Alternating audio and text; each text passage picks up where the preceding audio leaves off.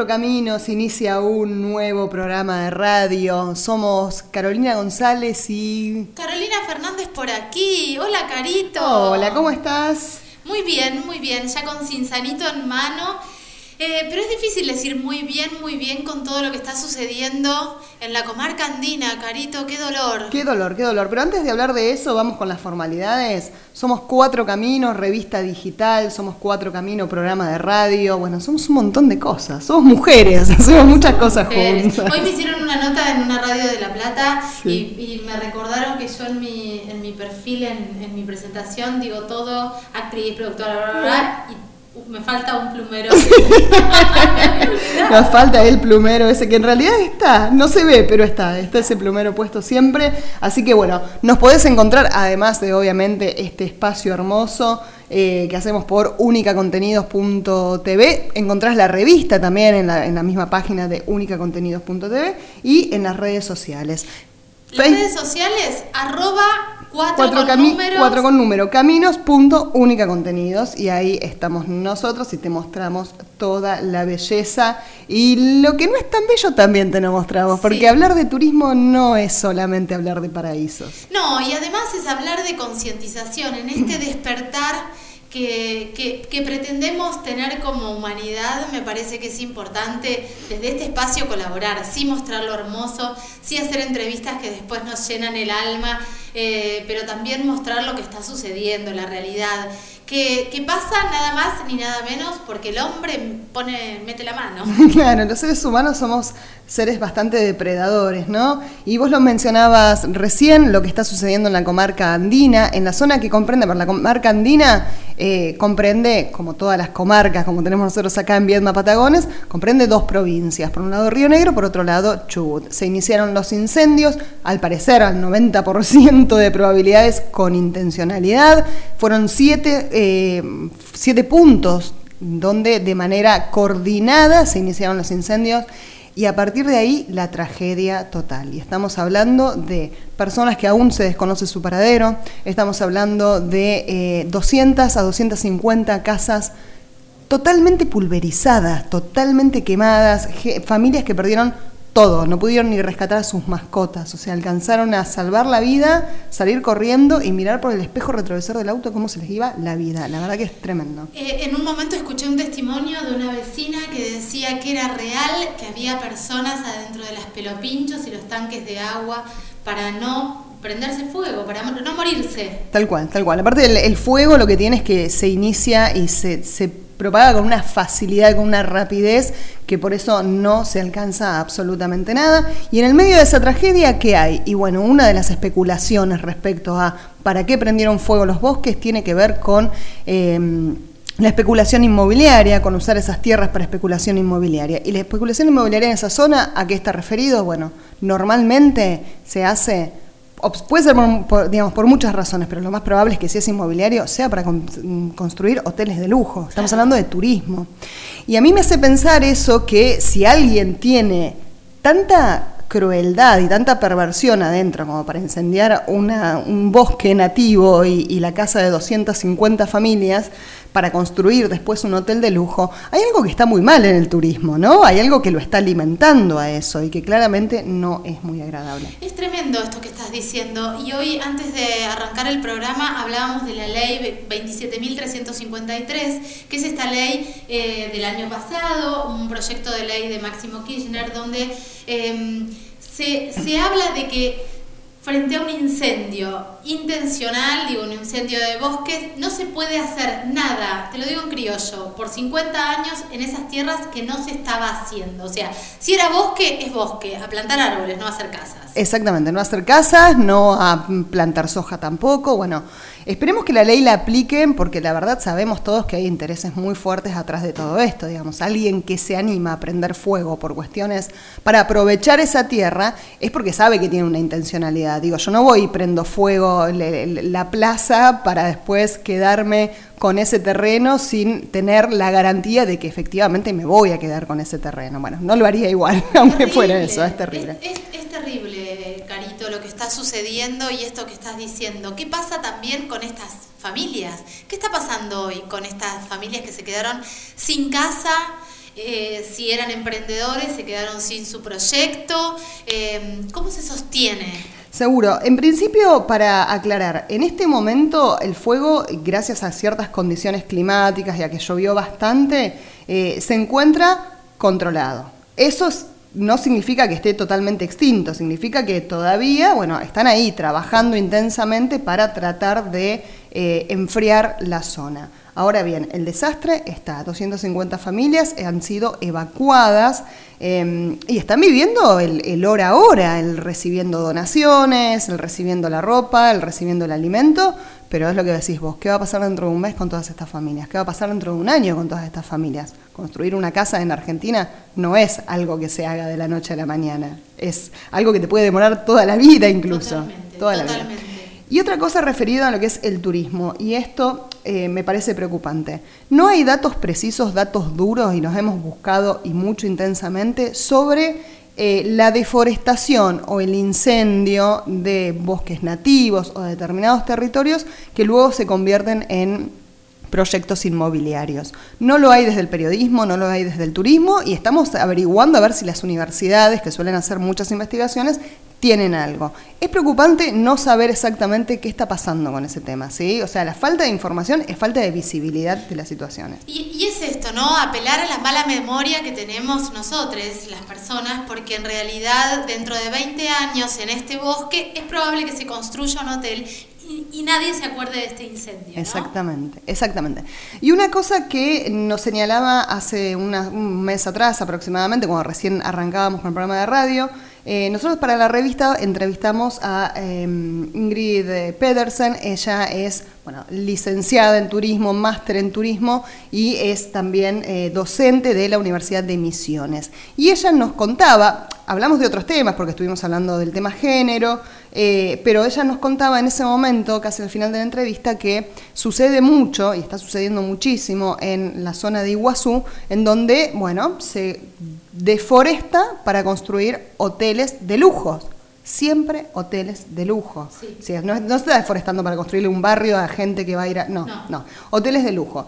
Y lo que yo estaba investigando cuando intenté, o lo que encontré cuando estaba buscando información precisa, es que existe mucho este concepto de el, el, eco lodge o el... Em, Hotel de lujo eco-friendly. ¿Qué significa eco-friendly? Cuando vos ya destruiste un ambiente para poner ahí un hotel. O sea, significa que te vas a sentar en un jacuzzi con una copa de champán a mirar qué bonito está el bosque, qué bonito, pero en el medio hay destrucción. Entonces, no es qué bosque, o sea, o, lo que quedan, los arbolitos, la piscina que ya pusiste, digamos.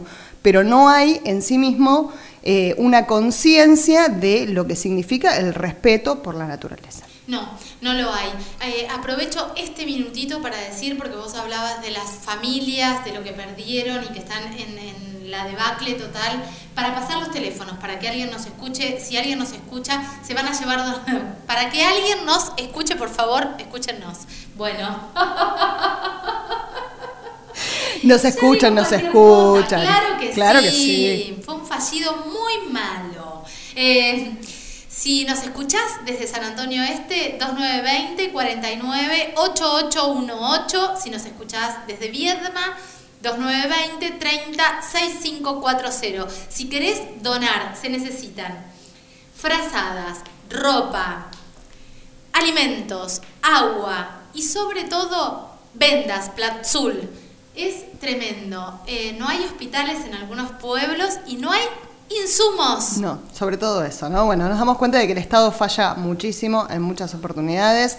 Falla, eh, no sé si en el control, pero en la prevención claramente está fallando. Y después con el tema justicia, que a mí me parece que todo está tratando de caer sobre eso, pero a mí me parece importante señalarlo.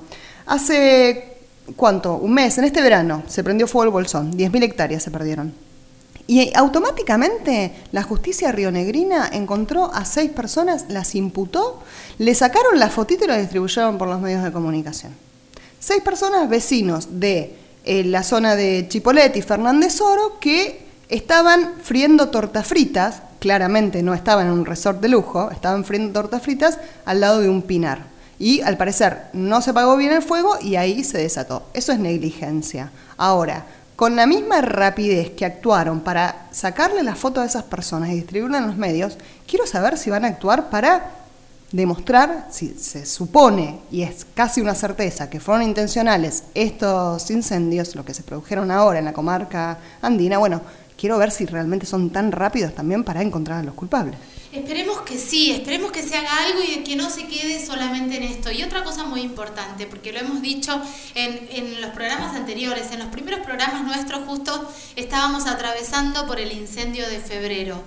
Eh, entendemos que la, que la justicia tiene que actuar, entendemos que los gobiernos provinciales son los responsables de los recursos naturales provinciales, pero también entendemos que lo que vos decías, Caro, prevención, tener el equipamiento en orden, desde Nación también tener el respaldo que se necesita todo bien con la justicia, pero no nos acordemos de la justicia solamente cuando nos estamos prendiendo fuego, hagámoslo antes. Claro, porque eh, es punitivismo puro y no sirve, porque no reparamos 10.000 hectáreas de bosques ni 50.000 hectáreas de bosque. Al respecto, ¿qué pasa con la emergencia nacional, por ejemplo? ¿Hay emergencia nacional en cuestiones climáticas? ¿Hay emergencia nacional en cuestiones ambientales? Yo, la verdad, no he escuchado nada de eso. Eh, así que, no sé, pero también es importante, digamos, como política de Estado a nivel nacional, más allá de que las provincias sean los responsables de los recursos naturales, bueno, a nivel nacional es como, chicos, se nos prendió fuego el país en los últimos meses, en el último año. Y aparte, eh, la verdad es que se nos prendió fuego el país y los, eh, y los ambientalistas los están diciendo desde hace un montón de tiempo. Recuerdo una nota que hice, me parece que en junio del año pasado, donde dijeron eh, y repetían y tenían la certeza de que la Patagonia iba a arder. Ahora, se sabía eso. ¿Qué se hizo? ¿Qué se hace? O sea, ¿se sabe qué hacer, por ejemplo? También es una buena pregunta, ¿no? ¿Saben qué se puede hacer para prevenir? ¿O solamente vamos al punitivismo?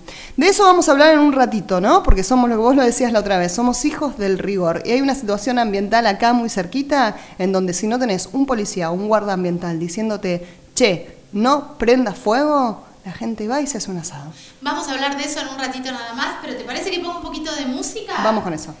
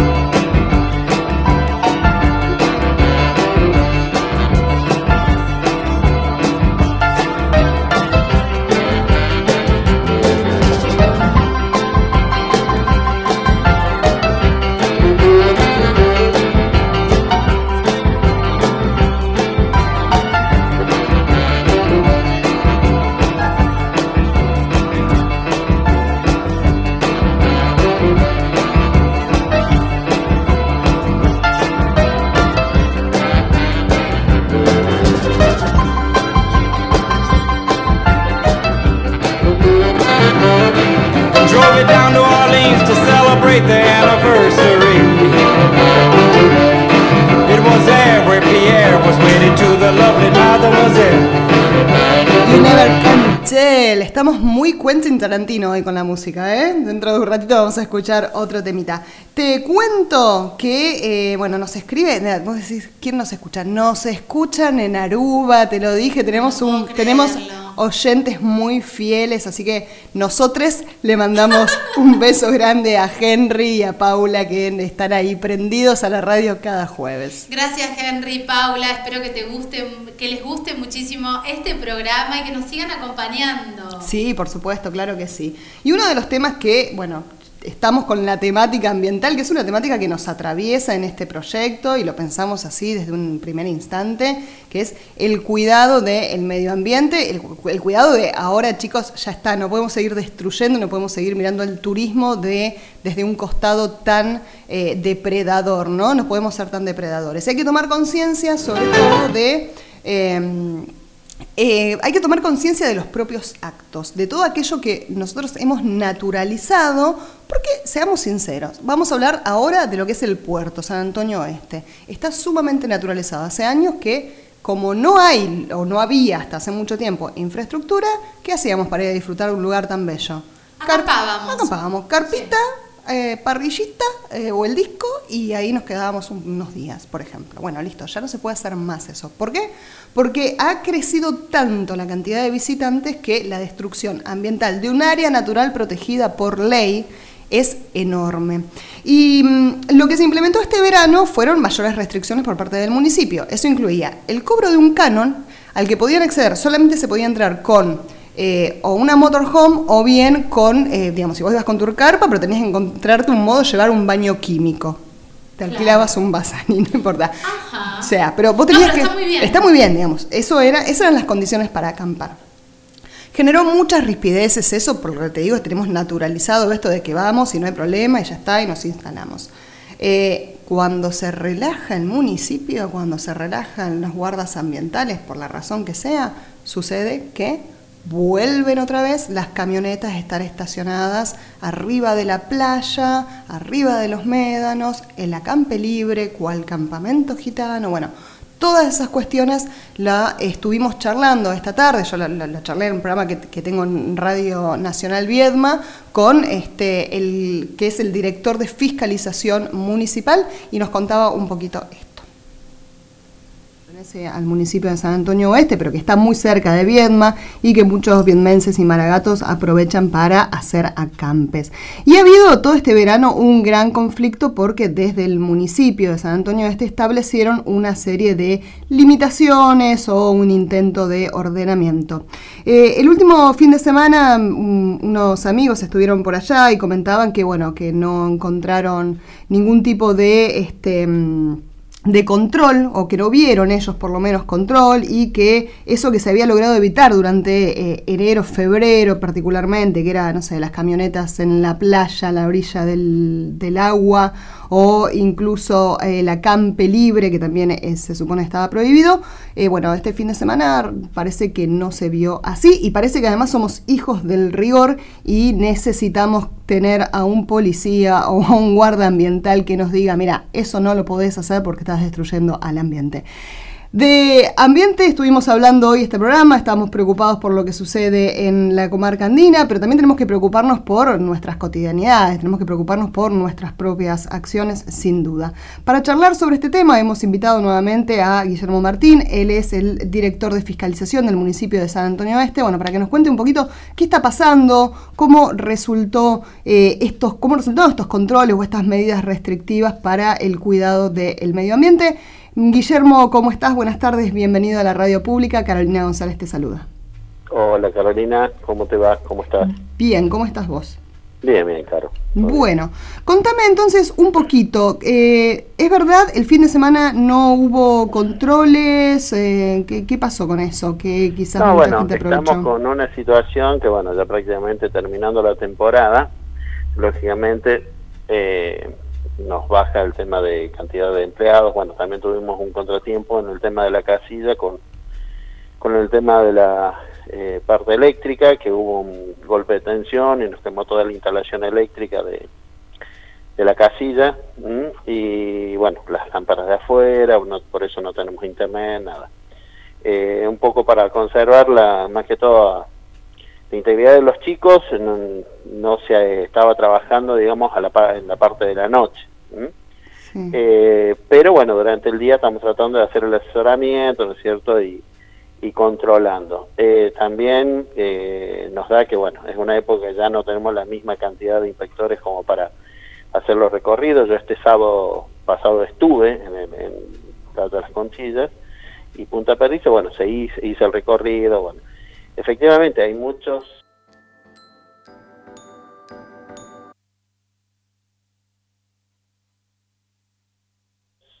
situaciones en las que te encontrás gente circulando por arriba de las conchillas, bueno, hay que avisarle, explicarle, ¿no es cierto? Eh, pero, bien lo decías vos, eh, somos hijos de rigor. Encontré gente haciendo eh, fuego al lado del cartel donde decía prohibir estacionar. Claro. Eh, prohibido, estacionar, o sea, todo, prohibido hacer fuego, prohibido estacionar, prohibido circular con cuatri. Bueno. le, faltaba prender fuego el, cartel para el cartel, ¿viste? claro, hacer eh, Después, bueno, tener los lugares delimitados para motorhome y los motorhomes se te estacionan en todos lados.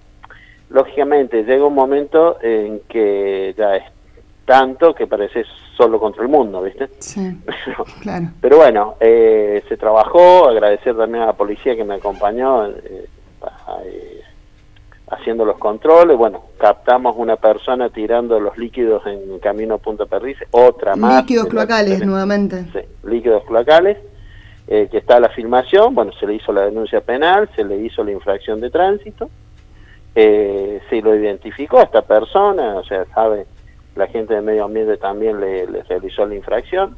O sea, eh, nos cuesta mucho, vamos a ser sinceros, nos cuesta mucho, yo sé que es, hay, es una realidad que, eh, hablando así, o sea, Playa de los Conchillos de Puerto del Este un poquito fue tierra de nadie porque no hubo controles, siendo que es un área natural protegida y nosotros estamos apuntando a eso, ¿no?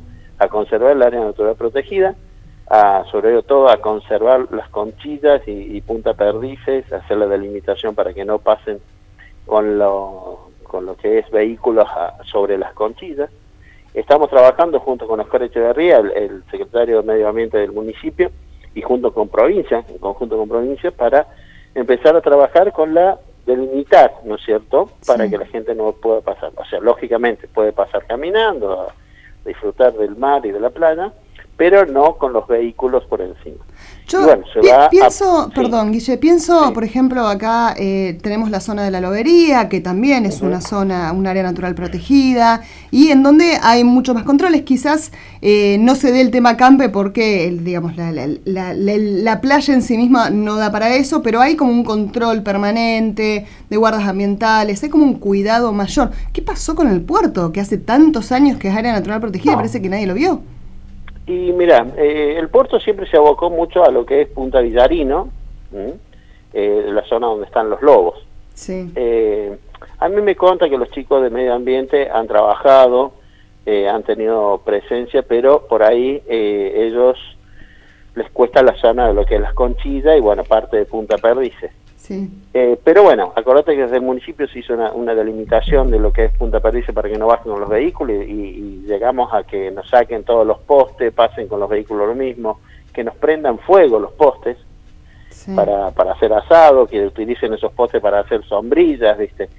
O sea, eh, inclusive gente que se te enojó, pues se me enojó a mí porque fui con la policía, a ver, están haciendo un daño público, ¿eh?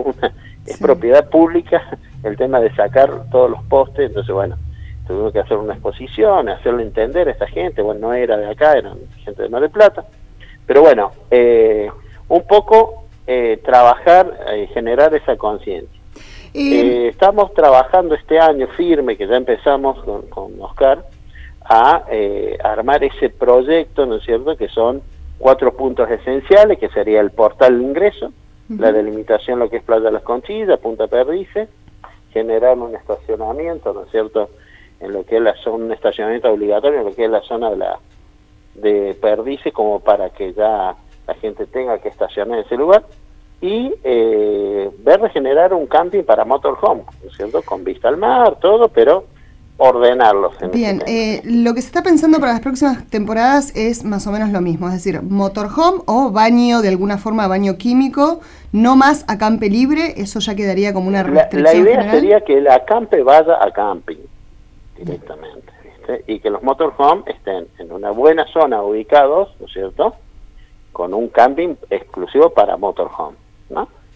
Eh, pero tratar de armar toda la infraestructura para que ellos tengan todos los servicios para trabajar, para acampar, pero delimitando, digamos, que no puedan pasar con el motorhome encima de la conchilla, o sea que no se puede estacionar en cualquier lado. Hay una realidad, Carolina. Este año prácticamente eh, a mí me sorprendió un promedio de 250 motorhome diarios. Son muchos motorhome.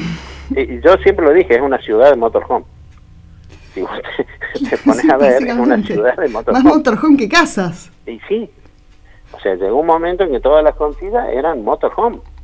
A ver, yo no estoy en contra para nada de, del tema de, la gente que, que veranea con motorhome, que trabaja, que, que haga sus vacaciones en motorhome, pero tenemos que generar esa conciencia que van a un área natural protegida y que tienen que respetar la, la, o sea, la reglamentación que tenga el área natural protegida. Si te dice que no podés prender fuego, no lo prendas. Si te exigimos que tenés que tener baño, ¿entendés? O sea, eh, el aplastamiento que ha tenido todo lo que es Playa de la Conchilla es impresionante. Sí. ¿Entendés? Tenemos prácticamente hecho polvillo todo Sí, sí, el, el, daño es evidente. Cuando vos vas a las conchillas, los que conocemos ese lugar desde hace muchísimos años, es sumamente evidente. Este año tuvimos situaciones en que la gente se robaba los caballitos de mar en Punta Perdices. Actuó la gente del medio ambiente, lograron eh, eh, ubicar a la gente que lo estaba haciendo, pero a lo que voy yo es que si no conservamos el lugar y de acá a cinco años no vamos a tener nada. Si no conservamos el lugar de acá cinco años no vamos a tener nada, nos decía Guillermo Martín, el director de fiscalización del municipio de San Antonio Oeste, municipio que abarca por supuesto al puerto del Este. Y creo igual, yo tengo una crítica al respecto, creo que se acordaron tarde, digamos, porque más allá de quién es la culpa o no, basta de tirarnos la pelota, que nosotros recién eh, arrancamos, que somos una gestión nueva. ¿Quién? Y el municipio tiene una gestión de inició en 2019, a fines del 2019, en el 2020 estuvieron atentos a una pandemia. Claro, pero de la gestión. Sí, pero la gestión, exacto. Bueno, a ver, el actual intendente Adrián Casadei ya había tenido otras gestiones, donde no se miraba tampoco. También era una época en donde no se miraban estas cosas. Es verdad, es verdad. pero tenían ellos el aprendizaje igual de las grutas que ya había colapsado por este mismo problema. Exacto, igual lo volvieron a contratar Oscar Echeverría que es también de aquella época, y bueno, no sabemos, digamos, hay, hay un tema ahí.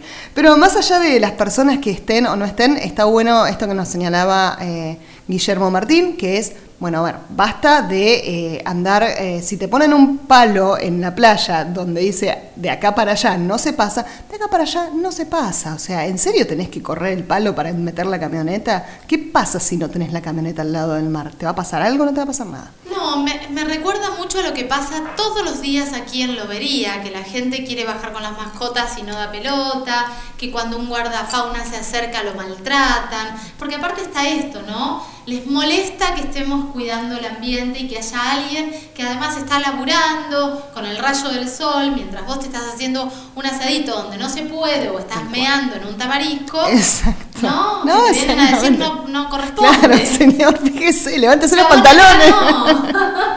levántese los pantalones, por favor. Sí, efectivamente, bueno, así que ya sabemos, tema ambiental, bueno, depende mucho de todos y cada uno de nosotros, no es solamente tirar la yerba y la cascarita de naranja juntos en una bolsita verde. El medio ambiente es qué hacemos cuando hacemos turismo. Y eso es fundamental. ¿A dónde vamos? ¿Qué hacemos? Acá leí un título que me gusta para dejarlo, para tirarlo, que me lo pasaste vos, Carito. Eh, lo dicen en, el contexto bolsón, pero lo podemos aplicar a todo. Un pedido contra el morbo turismo me pareció como muy gráfico. ¿no? Totalmente, es una nota que está en página 12 y de lo que habla es que mientras la gente está desesperada llorando al lado de su casa de la que ya no queda nada más que ceniza, pasan los turistas tomando fotos y observando cual si vieran monos en una palmera. O sea, así de morboso es eh, también esto, ¿no? La costumbre de, más ahora con el tema de la tecnología, filmamos todo, filmamos incluso la desgracia, filmamos el dolor. Terrible. No, y hablando del turismo, Caro, cuando quisimos hacer un pantallazo, que nos tiren un pantallazo de lo que estaba pasando y cómo impactaron los incendios en este verano en las zonas turísticas, en este, eh, eh, concretamente en Bolsón, lo que nos dicen es que más allá de los incendios de febrero, hubo un alto índice de turistas, muchísimos turistas eligieron Bolsón.